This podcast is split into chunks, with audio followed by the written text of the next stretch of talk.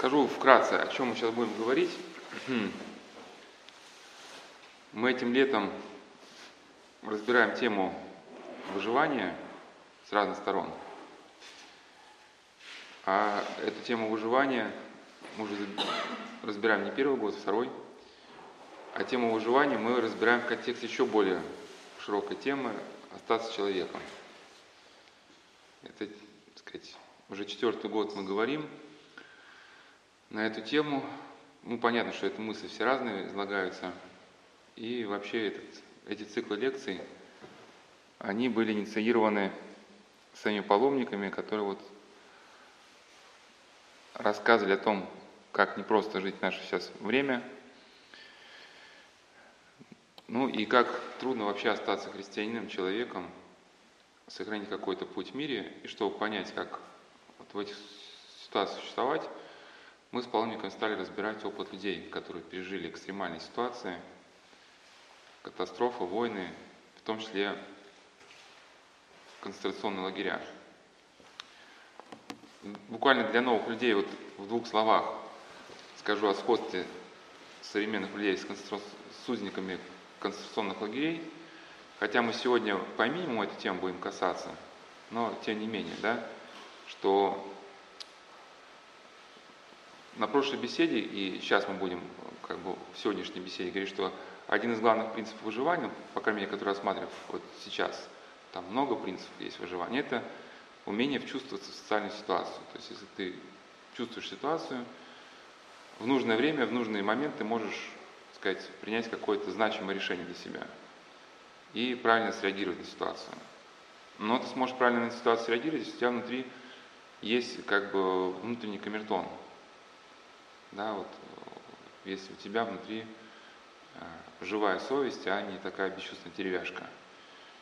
И, соответственно, выжить может только тот, кто сохранил в себе эту способность чувствительности, не впал в цинизм, в ожесточение, и кто хранил свою совесть. Сейчас над словом совесть часто смеются, да, но правда жизни показывает, что совесть это не только орган, который нам позволяет принимать нравственные решения, а это орган, который нам вообще позволяет оценивать реальность.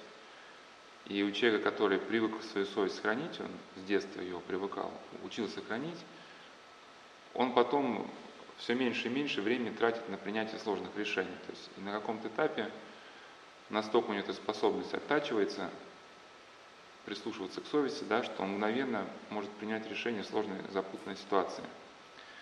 Конечно, такой человек на каком-то этапе будет что-то терять, когда ситуация будет предлагать вроде как, какую-то выводу, должность ценой предательства там, да, или дополнительные финансовые, так сказать, средства, ну, ценой потери себя, да. Человек вроде бы откажется от этой ситуации, да, и вроде бы как будто потеряет. Ему что он дурак. Но с другой стороны, мы не учитываем, что часто вот есть какая-то ситуация, да, патологический круг, в который нас хотят замотать. И есть некое приглашение, да, вот в этот круг, ну, зайти тебе, да. Ну, ну что такое зайти в круг предложения? Вы идете по улицу, ну, раньше таких не было, сейчас таких нет лохотронов, в 90-е годы были. Вам дают по ходу рядом с торговым центром бросить кубики, вы что-то бросаете так наугад. Он говорит, о, выиграли там миллион. Вот подходите, забирайте выигрыш.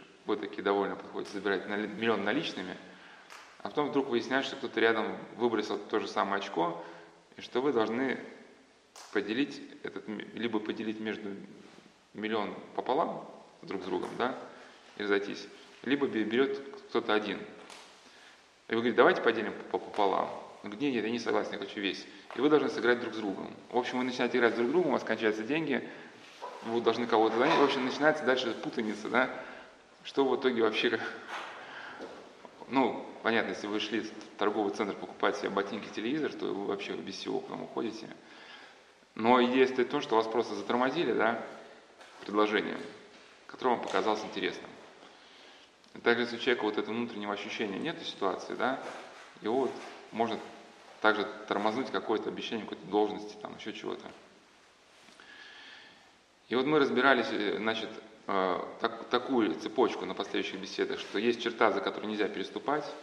Если человек через нее переступает, теряется критичность происходящего, да, он перестает уже э, правильно ценить реальность, потому что он свое отступление от совести вынужден как-то оправдать.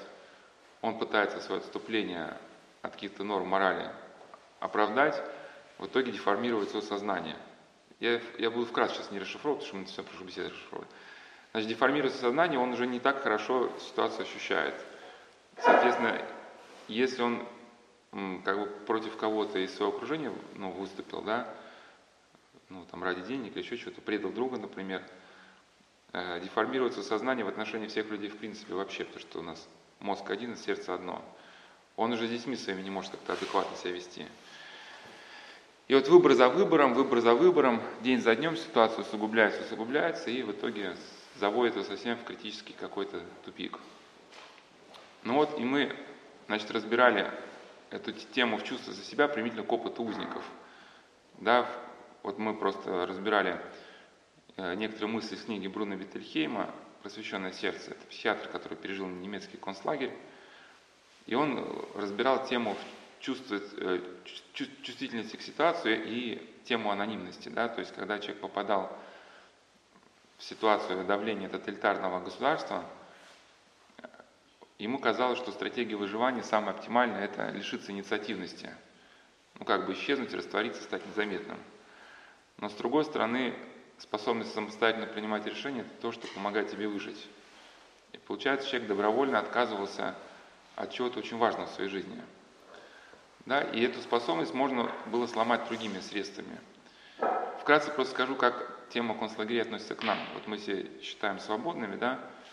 но если вникнуть, э, сравнить психологическое состояние современного человека и состояние узника, мы увидим, что они почти идентичны. Состояние узника характеризовалось часто э, сужением сознания, когда человека не интересовали никакие вещи, кроме там выживания, просушить одежду, да, что-то там, лечь пораньше спать. Огромное число наших соотечественников живет вот точно в таком же режиме.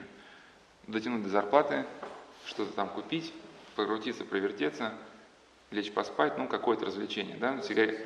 Заключенные обменивали себе сигареты, где-то там выискивали алкоголь, чтобы немножко там, да, так сказать, приглушить сознание. Но живем в таком же режиме примерно. И, соответственно, второе – это отсутствие угасания способности принимать самостоятельные решения. То есть, когда человек его уничтожает на научной основе, его помещают в некую запрограммированную реальность, которая жестко регламентирована, где ничего не меняется. И человек, существуя в этой ситуации, он то есть мозг не имеет каких-то вводных данных для того, чтобы начать думать о ситуации. Да? Вы живете там, унылая обстановка, однообразные бараки, бессмысленная работа. И вы чувствуете, что начинаете тупеть. То есть внутри у вас нет какого-то положительного перевеса, ну то есть то, что вследствие чего ваше сердце горит.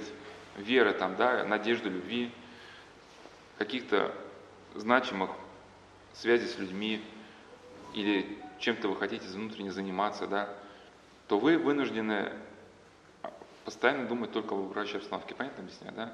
Она однообразная, вам зацепиться нечего. И ваш мозг перестает каким-то образом вращаться в правильном направлении и затормаживается. Если он затормаживается, через некоторое время у вас пропадает способность принимать самостоятельные решения. Вы начинаете напоминать робота. То, что у нас один из принципов деятельности мозга, то, что не используется, то умирает. Если ваша деятельность мозга затормозилась, открывается возможность формирования условного рефлекса. Вам навяз... начинают навязывать определенные стереотипы поведения, которые ну, вы начинаете усваивать как свои собственные. И потом с фанатичностью, с фанатичностью уже начинаете им следовать. Ну, как, например, работники конвейерной линии, у них замечалась маниакальная потребность повторять движения, которые не выполняли за конвейером, да, даже уже ну, в свободное время. Почему? Если бы рабон молился бы, да, например, э, как-то пришла деталь магнитофона, он там прочитал Иисусу молитву, то условный рефлекс, может быть, и не сформировался бы, да? И человек, соответственно, в лагере живет в состоянии апатии, страха, бессмыслицы, и даже когда он возвращается, там, условно, в барак, то он продолжает это, ну, воспроизводить это состояние, пережевывая вот эти ужасы в течение дня. Точно такая же ситуация у нас, так сказать, с современными людьми да, часто бессмысленная работа, Потому что сейчас огромное количество а, рабочих функций, оно детализировано, разбито на составляющие. Люди выполняют часть какого-то процесса, да, не понимая, как это в целости все функционирует. Многие рабочие функции, они предельно стандартизированы, что не оставляет вам возможности какого-то творческого осмысления процесса, да. И даже такие творческие профессии, как, сказать, врач и учитель, да, которые требовали раньше полной отдачи да, личности, они начинают также становиться формализованными, стандартизированными. И люди, возвращаясь домой, да, в этой, сказать, депрессии, они начинают дальше воспроизводить депрессию, обмениваясь этими депрессивными мыслями там, с кем-то там по телефону, там, или пишут сообщения, как кругом все плохо, смотрят фильмы о том, как все плохо, да. Ну и вот такая ощущение безысходности нарастает изо дня в день, и надо понять, что ощущение безысходности в лагерях, оно навязывалось с помощью определенных методов, старых методов. Сейчас это ощущение безысходности может навязываться с помощью сетевых методов, да, как бы, которые не, вовсе не обязательно колючая проволока, дубинка, да, с, с помощью новостей, СМИ и так далее, и так далее. Со человека можно, в принципе, приблизить, ввести в то же состояние, что и узника. Да? Я не говорю, что это делается все специально, просто это, может быть, происходит так само собой, но вот мы начинаем напоминать этих узников.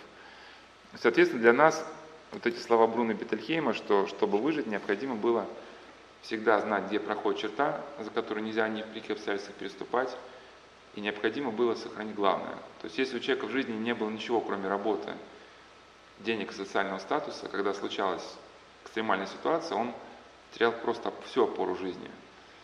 И это к нам относится даже не, не только, если сравнить нашу жизнь с концлагерем, а да, вот, ну, болезнь, например. У человека была работа, связана с поездками по разным странам, или там, или он там, значит, был гитаристом. И тут, например, сорвался в лифте, да, что-то еще, потерял руку, ну, мало ли что. Если у тебя в твоей жизни не было чего-то главного, да, какой-то жизненной вот этой опоры, ну, в вере, там еще, да, значит, в таких, если можно сказать, ментальных категориях, то у тебя не остается ничего.